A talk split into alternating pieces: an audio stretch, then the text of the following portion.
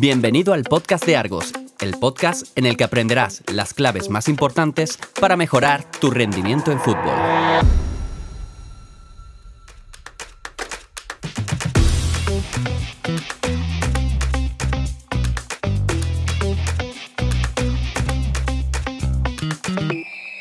Muy buenas, eh, mi nombre es Martín Casado y os doy la bienvenida a la segunda parte del capítulo número uno del podcast de Argos. Si no escuchasteis la, primera parte, ya sabéis, ver la, anterior. Y estamos hablando con Pepe Lázaro, preparador físico del Club Qatarí Al Arabi, sobre las nuevas tecnologías que hay en el fútbol moderno. Ya casi para acabar el tema de los, sistemas inerciales, que, yo creo que, le estamos dando mucha tralla y me gusta, eh, quiero hablar un poco sobre, sobre cómo usar o qué tipo de uso se le puede dar o no se le puede dar a los sistemas inerciales. Muchas veces en redes, sobre todo en redes, eh, muchas veces vemos a gente hablar sobre que los sistemas inerciales o la, o la poliacónica ¿no? No, no sirve para nada para trabajar movimiento, para trabajar aceleraciones, cambio de dirección, tal, porque toda la exposición es que la carrera son, son apoyos prácticamente isométricos y que eh, no genera prácticamente ninguna fase concéntrica. Eso totalmente de acuerdo con eso, pero todos tenemos que entender que hay una fase de la carrera, que no todo es eh, velocidad máxima, en los que los apoyos son prácticamente isométricos y que, no hay, y que el, tiempo de contacto es, muy breve, sino que lo que estamos trabajando sobre todo, si lo trabajamos bien y si hacemos que los vectores de fuerza vayan en la dirección correcta, no es velocidad de eh, ya submáxima o máxima. Lo que estamos trabajando eh, cuando enganchamos a un, deportista en una polea y, realizamos movimientos constantes, tanto en, para aceleración, para cambio de dirección, es, uno, trabajar principalmente el primer apoyo o los cuatro o cinco primeros apoyos en los que el tiempo de contacto es mayor y el trabajo de lo que es rodilla y cadera es mucho más, eh, más favorable. Y después también en la fase excéntrica ya no entramos tanto en prevención de lesiones, lo que, lo que le estamos metiendo es un, un componente coordinativo bestial. Quien se ha enganchado una polea y hace un shuffle, que es un cambio de dirección lateral, sabe muy bien cómo siente esa pierna y la, el gran eh, componente cognitivo que tiene, no solamente al hacer el desplazamiento lateral, sino cuando tiene que frenar esa, esa polea con la cadera. Entonces, pues bueno, creo que es importante decirlo porque no, se habla de esto, no se habla. Se, eh, muchas veces, pues, el punto en el que critican mucho a la poliagónica es por esto. Y creo que tenemos que entender y que aquellas personas que llevamos más tiempo trabajando con estos dispositivos, pues debemos de reflexionar sobre cómo, cómo se usan, cómo no se usan y decir, oye, pues esto se hace por esto y tiene esto, esto y esto, ¿vale? Entonces, bueno, eh, eso era un poco un punto que, quería ver. Ah, y una cosita que, te quería preguntar era, em, ¿qué piensas sobre los estudios que hay o que intentan comparar eh, una sentadilla en, en K-Box y una sentadilla en máquina Smith? Mm, ¿Les ves relación? ¿Les ves sentido? No, no sé. Vale, eh, empiezo por esta última y luego vamos a la siguiente, que puede ser un poquito más larga. Perfecto. Pues esta última, eh, nosotros hicimos eh, en su día un estudio piloto eh, por comprender un poco más lo que, lo que estamos utilizando. Y está muy bien. Yo considero que es muy positivo que hayan pruebas, estudios más o menos serios, pero sobre todo intentar comprender qué es lo que tengo entre las manos más allá de lo que me puedan decir. Eso creo que, es fundamental porque te das cuenta de muchas cosas que te pueden venir bien, que te pueden venir mal y con las que puedes ayudar a las empresas que, generan todas estas tecnologías y a las que les, debemos mucho. Porque al final nos están dando mucho y no tengo tan claro que ganen que ganen tanto muchas de ellas. De hecho, muchas de ellas desaparecen o bueno. Eh, y para nosotros es una pérdida, es una gran pérdida, porque al final necesitamos todo ese avance tecnológico eh, que no sé por qué no tenemos, aunque somos una escuela de hace bastantes años, no somos como la medicina que está, pero chillamos más tiempo, por ejemplo, que la fisioterapia y sin embargo tenemos menos recursos tecnológicos que la fisioterapia. Sin embargo, la fisioterapia no tiene muchísimos estudios científicos y nosotros tenemos una barbaridad de estudios científicos que en su mayoría pues sabemos que sirven para lo que sirven y que están hechos como están hechos. Entonces, tener en cuenta, tener claro que tenemos que probar cosas es muy bonito, pero que se queden que lo hemos probado y que hemos visto. Entonces, nosotros probamos aquello que fue bonito y nos dimos cuenta de que no tenía nada que ver una cosa con la otra, que la fase concéntrica o la fase propulsiva no tiene nada que ver por algo muy obvio que es que cuando tú utilizas cargas submáximas en, en em, peso libre, hay una fase acelerativa que no se da o no se tendría por qué dar en una polea cónica o en una cualquier dispositivo flywheel no se tendría por qué dar, a no ser que tú quieras tenerlo por, por algún motivo, yo lo utilizo de vez en cuando. Eh, y la fase excéntrica, de nuevo, pues no tiene nada que ver, no por el dato absoluto final, porque el dato absoluto final podrá variar dependiendo de las cargas de ambas cosas, no se pueden equiparar cargas, es imposible, o, no, incluso no se debería ni, ni, por qué plantear el equiparar una carga con otra. Eh, pero cuando tú ves datos crudos, sobre todo hablando de la fuerza o sobre todo pues, hablando de la potencia, cuando tú ves esos datos crudos, no tiene nada que ver peso libre, lo que produce el peso libre con lo que produce el flywheel. Y nada que ver, sobre todo, la fase excéntrica, porque la fase concéntrica propulsiva, pues estamos hablando de esa fase acelerativa y poco más que eso. Poco más. Alguna, algún detalle más, pero dependerá también de las cargas, como he dicho antes. Y en la fase excéntrica es que, es que las curvas son totalmente diferentes. Y es que va a depender mucho de la ejecución y va a depender mucho, porque tú puedes hacer una sentadilla con salto y entonces la fase céntrica del salto es diferente al de una sentadilla normal. Puedo bajar la sentadilla rápido y frenarla al final con el peso libre o puedo, o puedo bajarla lento hacia abajo y eso va a generar diferentes, diferentes eh, adaptaciones fisiológicas. Y al final vamos a eso. ¿Qué adaptación fisiológica quiero generar? Y dependiendo de la adaptación fisiológica que quiera generar, voy a utilizar el mismo dispositivo de diferentes formas o diferentes dispositivos para conseguir diferentes adaptaciones fisiológicas. Y no tiene más, historia que eso. Pero bueno, por probarlo y verlo, pues, pues no pierdes nada porque al final tienes una información y no hay que darle tampoco muchas vueltas. O sea, no hace falta sacar 10 artículos científicos sobre una temática mega pequeña como puede ser esa, que luego se convierta en 100 y en 1000, que es lo que normalmente nos ocurre con, con nuestra, nuestro pequeño campo de la ciencia, eh, que es que le damos muchas vueltas a una cosita que no tiene sentido. Pero bueno, las universidades tienen que sacar artículos científicos. Vale, y mm, yo creo que de, de, lo primero que, me comentabas. De aquellas personas que criticaban mucho a las poleas cónicas eh, cuando las usamos en, en movimientos específicos. Efectivamente, eso es un tema que me, que me gusta bastante, porque ahí hay un problema de enfoque. Sí, eh, eh, me, me, gusta por eso, porque, porque no, nos ocurre en prácticamente todo nuestro entorno que hay un problema de enfoque, que es, no, no, vamos a hablar de la, de la flywheel en general para temas de rendimiento está bien que se plantee el rendimiento y, sobre todo en un inicio cuando tú no conoces nada. Pero conforme vas entendiendo la máquina, quizá hablar del tema del rendimiento no tiene tanto sentido porque es verdad que puedes decir, no, es que el tiempo eh, de apoyo del pie en el suelo, el tiempo de contacto del pie no es el mismo que en el de la carrera, efectivamente. Es que eh, los, efectivamente, es que, es que te va a deformar los movimientos, claro que te los va a deformar. Es que las cargas no son específicas, claro que no son específicas. Pero es que, es que el mismo que me está diciendo eso, luego se pueden hacer o las sentadillas isométricas o las sentadillas completas o el no sé qué y lo correlaciona con un sprint. El mismo que te está diciendo eso. Qué raro, qué, qué, qué incongruencia más grande. Pero bueno, saliéndonos de eso, de nuevo, objetivos.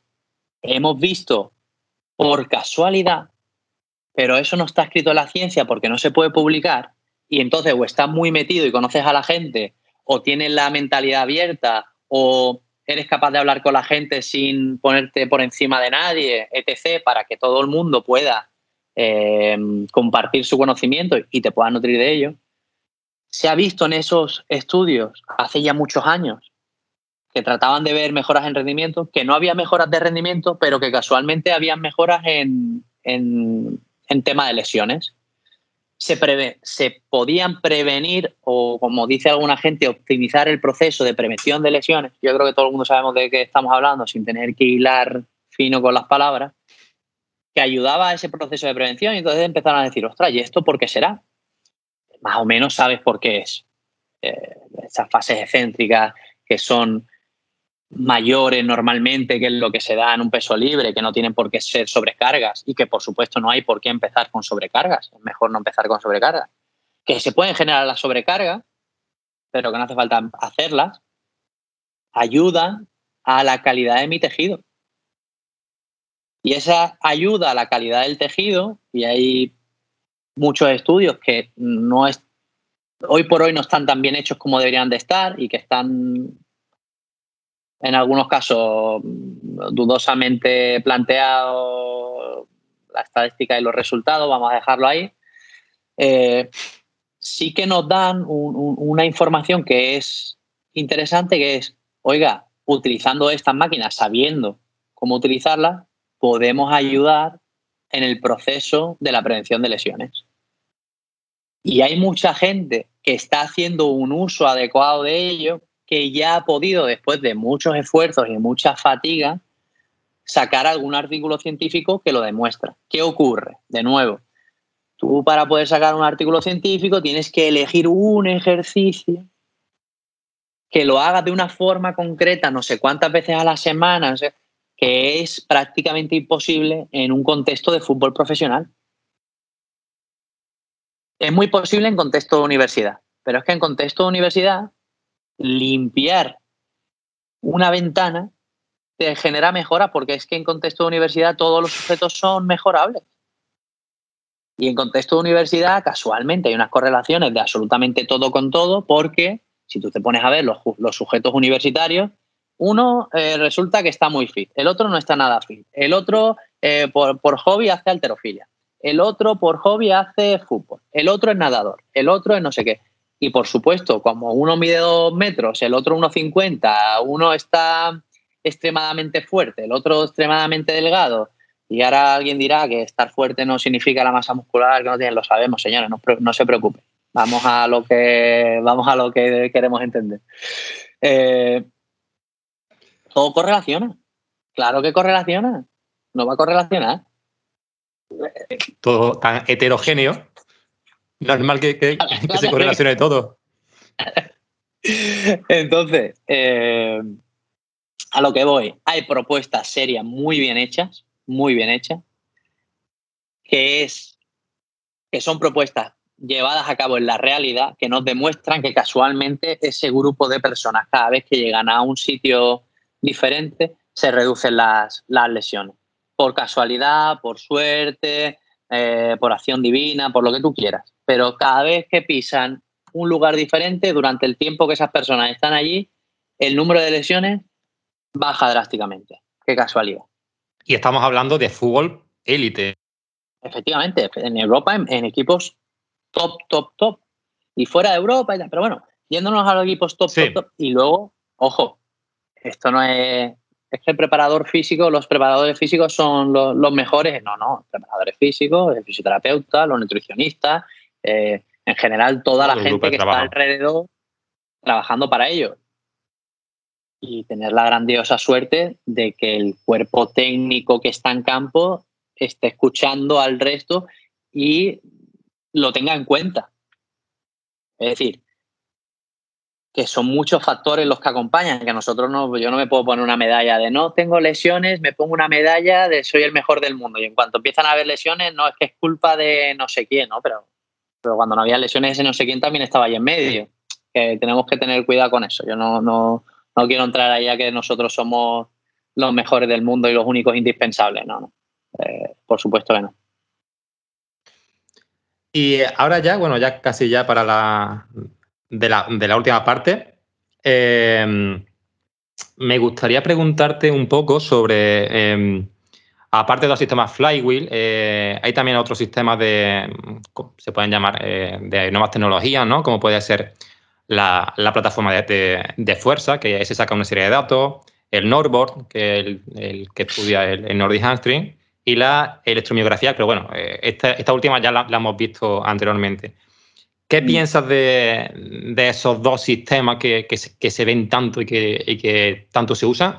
Si realmente tú los usas o si le ves eh, una utilidad, por, muy válido que sea el dato. Y eh, más o menos eso. Pues mira, a mí las plataformas de fuerza me gustan mucho. Y me gustan mucho básicamente porque, las, porque utilizo el dato que obtengo de ellas. Y luego a partir de ahí, eh, pues hay que ver cómo es el software de esa plataforma. Porque tú puedes tener una herramienta que sea útil, que dé un dato muy, muy uh, muy preciso, pero que luego te dé unos dólares de cabeza espectacular. Entonces, a mí personalmente las plataformas, en este caso de Val Performance, me gustan mucho, no la plataforma en sí, que no es de Val Performance, la plataforma es Force pero sí el software que va con esa plataforma que es muy buena, que tiene un dato muy bueno. ¿Qué hace? Pues que es muy útil para trabajar con un jugador a solas o con un grupo de jugadores. De hecho, tiene dos software diferentes. Cuando tú trabajas eh, individual o cuando tú trabajas o un pequeño grupo o cuando trabajas con un equipo completo de fútbol. Y eso es algo que nosotros necesitamos porque, de nuevo, no hay tiempo. No solo no hay tiempo, muchas veces no hay ganas el propio jugador muchas veces no tiene ganas, sobre todo al inicio cuando no ha hecho nunca este tipo de cosas, rehuye, de ello y cuando las ha hecho y anteriormente no ha visto la utilidad de hacerlo, rehuye de ello. Es lógico, el jugador tampoco tiene ganas de perder el tiempo para darte a ti gloria en tu trabajo. Entonces, eh, las plataformas, a mí personalmente, el dato crudo que dan eh, o la gráfica cruda que viene siempre, siempre filtrada, me parece mega útil para los procesos de redactación, muy útil. Y luego para procesos de, medición durante la temporada con jugadores sanos, más allá de tener un dato normativo, lo veo poco, poco más útil. Eh, por alguna conversación que hemos tenido anteriormente, mm, el salto que podemos generar en una plataforma o en cualquier otro dispositivo no, deja de ser un salto analítico que rara vez se va a dar de esa forma en el fútbol y muy, muy descontextualizado. Pero sí me puede ayudar mucho en la prevención de la lesión, perdón, en, en la redactación de la lesión, mucho. Eh, ¿Por qué? Porque un dato absoluto eh, nos lleva a unas confusiones muy grandes. Lo hemos visto en muchos artículos del cruzado anterior. Eh, los datos de fuerza se consiguen de nuevo y ya está, y nos quedamos muy tranquilos, pero luego resulta que hay un problema y ahí introduciríamos de nuevo, podríamos introducir de nuevo la electromiografía, hay un problema de activación. Se puede utilizar la electromiografía, en este caso podríamos meter una TMG o podríamos meter un miotón o podríamos meter eh, cualquier otra cosa que me diga cómo se encuentra eh, ese tejido. Pero en este caso yo utilizo la electromiografía porque me gusta más.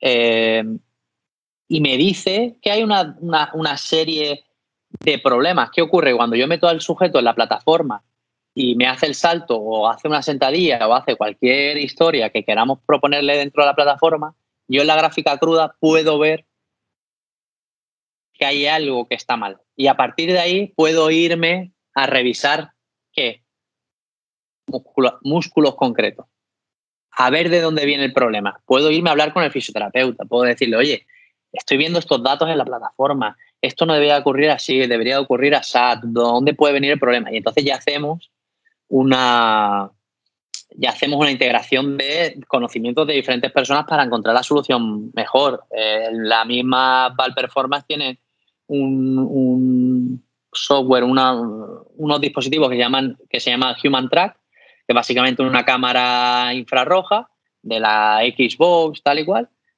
que a la vez que estás haciendo cualquier ejercicio más o menos simple, te va midiendo angulaciones y te da un report directo al final con lo que tú quieres, tú necesitas, de qué ha ocurrido. Por lo que, tanto con la plataforma como con el Human Track, tal y como termino, tengo la información que necesito. Tiempo. Y eso mismo se lo puedo enseñar al jugador. A la vez que lo está ejecutando, es súper importante Claro, o después de que ejecute. Y ese mismo gráfico se lo puedo mandar al cuerpo médico, se lo puedo mandar al entrenador y podemos generar un report cortito, sencillo, directo y al grano de qué está ocurriendo y qué vas a hacer. Me ayuda a mí, ayuda al jugador, ayuda al cuerpo médico y ayuda al cuerpo técnico a entender cuál es el proceso de ese jugador del que normalmente están preocupados porque vuelva lo más rápido posible. Y con eso podemos también conseguir datos objetivos de cómo dar siguientes pasos o no, junto con otra batería de historia.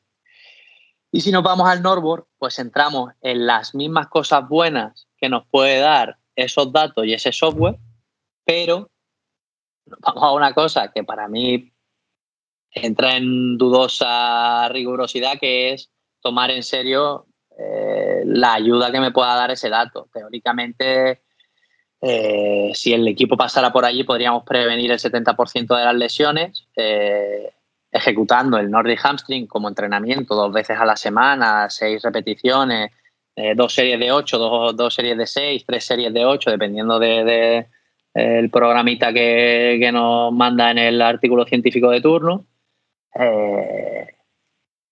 para conseguir absolutamente nada. Entonces, la máquina en sí te da buenos datos, son, son datos fiables, pero que no los puedes utilizar para absolutamente nada desde mi punto de vista, tal y como yo entreno, o tal y como yo veo eh, eh, este tipo de historias, no te sirve para absolutamente nada.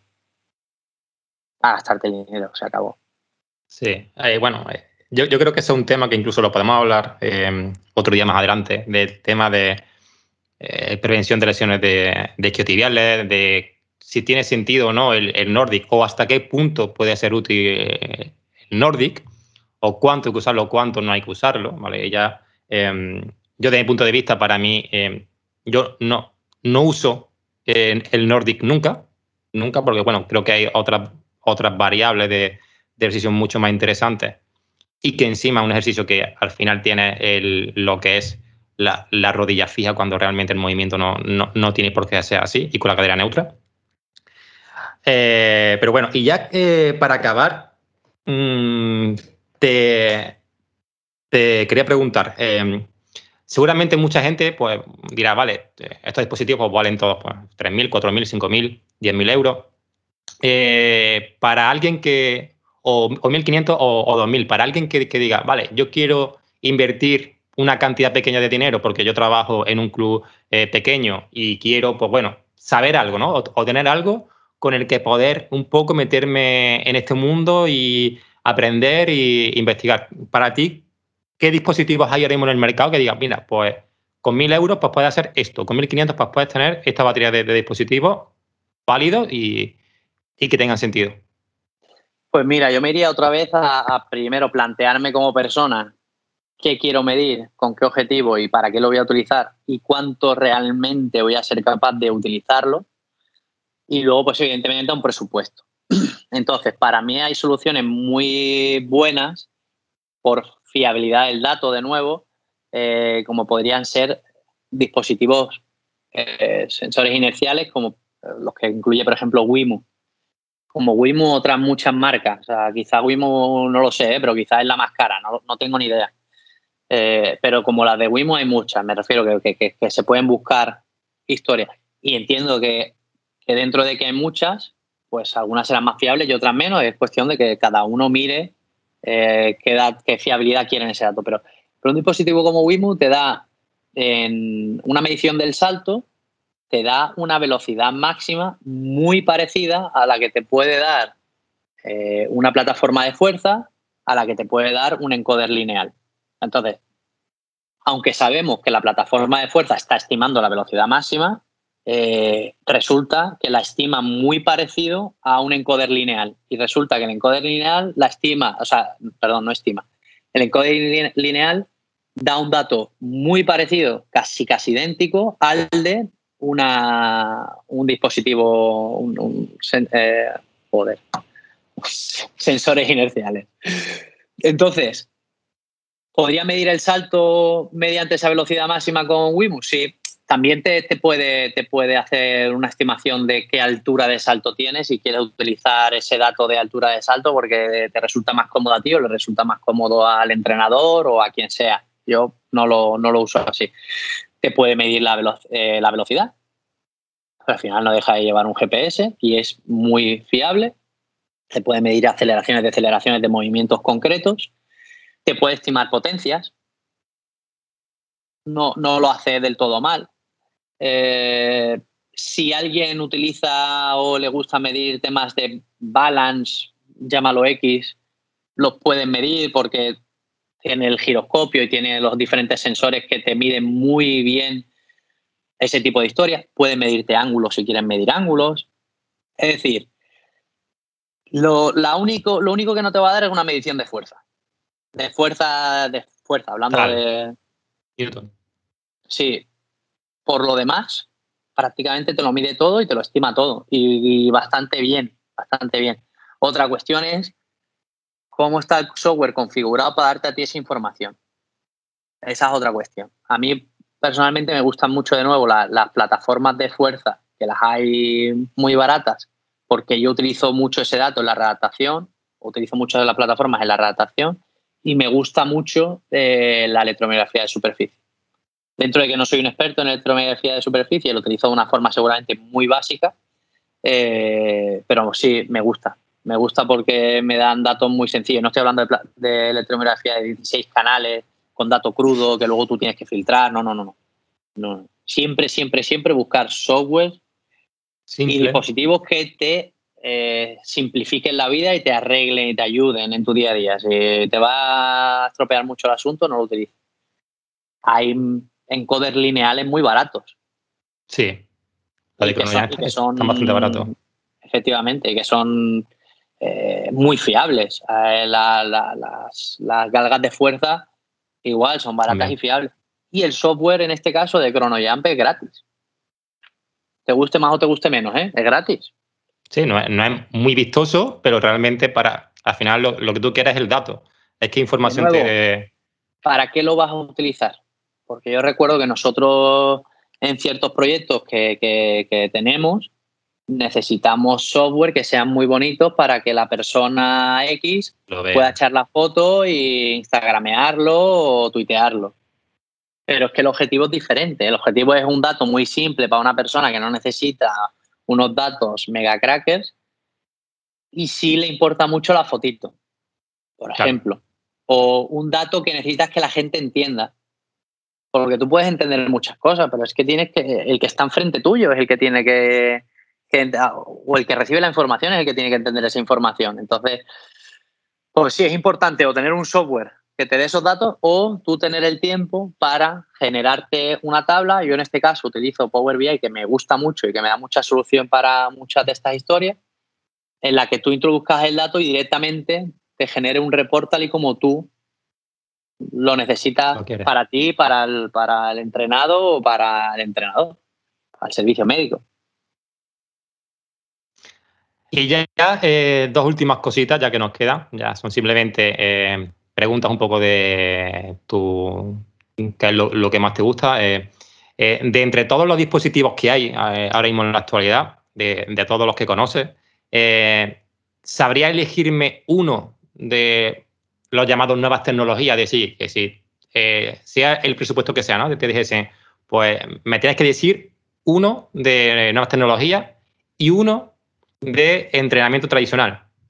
Mancuernas, kettlebell, eh, barra, disco, etcétera. Yo elegiría de, nuevas tecnologías actuales que están, a que están, las tenemos entre nosotros funcionando, elegiría la realidad virtual que no hemos hablado hoy, pero seguramente podremos hablar en el futuro. La elegiría por muchas cosas, eh, porque la utilizo y me ha dado más alegrías que penas, porque es muy fácil de utilizar. Es muy barata hoy por hoy. Estamos hablando de que los dispositivos hoy por hoy cuestan el, más barato y que además puede ser, si no el mejor, de uno de los mejores cuesta 300 euros. Eh, si, no, si no recuerdo mal, yo creo que sí, son 300, 300 y 400 euros. Y, y además, personalmente, pues estoy eh, realizando un proyecto que en breve verá la luz, en el que utilizamos la realidad virtual eh, muy concreta y específicamente para los jugadores de fútbol, para un uso individual, para la mejora del jugador de fútbol. pero bueno, es un proyecto grande, es un proyecto que tiene varias partes. Estamos trabajando en una de ellas que saldrá en breve y cuando salga, pues te la, te la comentaré seguro. Hablaremos ya. Y, y luego de las tradicionales, ya te digo, depende un poco de lo tradicional. De nuevo, eh, para mí, entra dentro de tradicional entraría Flywheel. ¿Por qué? Pues porque desde el 2004 hay gente utilizándolo y el primer estudio o la primera máquina creo que se hizo en 1990, ¿no? En el 90. Bueno, la primera máquina no. Bueno, el, primer estudio. que nosotros tengamos conocimiento así más moderno y tal, 1990 fue.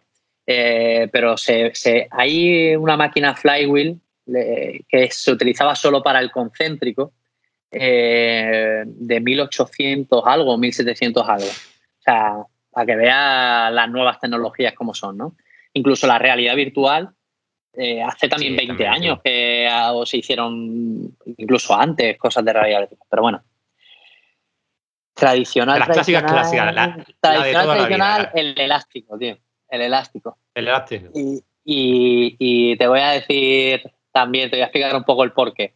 Yo siempre he sido muy hater del elástico como elemento para la mejora del el rendimiento. ¿Por qué? Porque en la mayoría de deportes en los que yo puedo pensar, habrá deportes que, no, eh, tú la fase inicial es donde encuentras mayor resistencia y en la parte final del movimiento es donde menos resistencia hay. ¿No? ¿Por qué? Pues, pues porque tienes que mover algo que está quieto y una vez que está en movimiento, pues tienes que ejercer menos fuerza. Eh, y el elástico es todo lo contrario. Al inicio tienes el menor punto de resistencia y al final tienes el mayor punto de resistencia. Es completamente lo, opuesto. Sin embargo, sí, sin embargo, el elástico te lo puedes llevar a todas partes, te ocupa nada, te cuesta muy poco y ojo, si no estamos hablando de mejora del rendimiento, sí me puede dar unos, unas mejoras en, em, en, temas coordinativos, en temas eh, preventivos, en temas perturbadores, que sí que me resulta muy interesante. Y si además a eso le enganchas algo parecido a un kine, ya está. Tienes pues todo. Una goma y un kine el, el Kine, para, para, el que no sepa lo que, lo que es el Kine, al final es un, un, TRX, igual que un TRX, pero que simplemente el punto de, de anclaje de, de, arriba, en vez de que las dos cuerdas estén fijas, pues básicamente tiene una polea, por tanto tú, tú puedes hacer movimiento con la, con la, con la polea, entonces pues bueno, es bastante más complejo y después te, da también muchísima eh, variedad de que pueden eh, agarrar una parte con la mano, otra te la pueden enganchar en la cadera, en el tobillo puedes hacer millones de, ejercicios con ellos. Y mm, me vamos, me ha sorprendido lo último, pero bueno, me, gusta porque al final es lo, simple y bueno, pues eh, dos veces bueno. Y ya para acabar, ya sí o sí, que llevamos ya una hora y veinte. ¿Qué, perdón? A mí, me sorprende también lo último, porque ya te digo, yo he sido siempre muy hater de elástico, pero de nuevo, ¿para qué lo utilizas? ¿Por qué lo utilizas? Y, y al final es que me has preguntado por cosas tradicionales, tío. ¿Qué quieres que haga? no podemos hacer otra cosa. Y bueno, y ya eh, para acabar, ya em, me gustaría que recomendaras un libro que a ti, bueno, no tienes por qué ser al 100% de entrenamiento, pero sí que a ti te, em, o si es de entrenamiento, pues mejor, pero bueno, alguno que tú digas, oye, pues este me ha cambiado algún tipo de perspectiva que yo tenía sobre algo, sobre la vida, sobre el, sobre el trabajo, y bueno, para que así le pueda ayudar un poco a, la gente que nos está escuchando. Sí.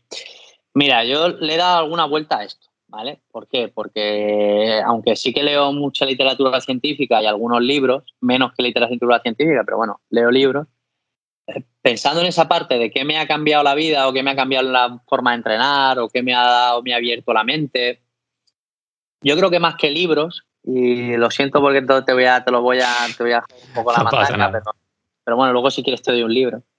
Eh, a mí lo que sí que me ha cambiado mucho es la forma de ver de personas como Alberto, eh, Alberto Méndez Villanueva, personas como Luis Suárez. Hablar mucho con ellos me ha cambiado cómo veo el entrenamiento, cómo veo lo que tenemos alrededor, cómo es el fútbol profesional, cómo manejar situaciones. Y no solo esas dos personas en concreto, que, nos, que, a mí personalmente me han dado mucho y que le han dado mucho a mucha gente, porque, porque quieren, sin más, dar para que esto crezca, eh, con una visión que a mí me parece muy, muy correcta, muy crítica, muy bien hecha. Muy... También me ayuda mucho eh, este tipo de conversaciones que nosotros dos tenemos desde hace muchísimos años. Una vez, otra vez, otra vez, y estar en la universidad y plantear oye, ¿y por qué esto del yoyo tal? Oye, ¿y por qué lo Con el 30-15.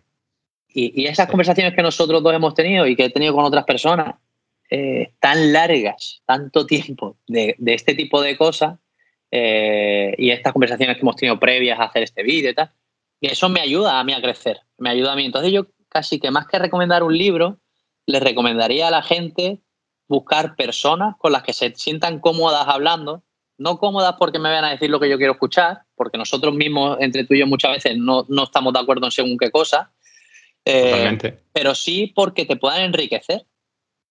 Porque yo he aprendido cosas, de nuevo, de Alberto y de Luis, muchas, y de otras personas, de, Rafa Maldonado, de, otras muchas personas, hablando con ellos simplemente, aunque me hayan dicho cosas que yo no quería escuchar, y he aprendido un montón de cosas de ti, More. Cuando nos poníamos a hablar del tema de la neurociencia, un campo que yo tenía un poco perdido, y sin embargo aprendí mucho de eso y explica mucho de lo que ocurre en, nuestro, en nuestra realidad, en nuestra vida.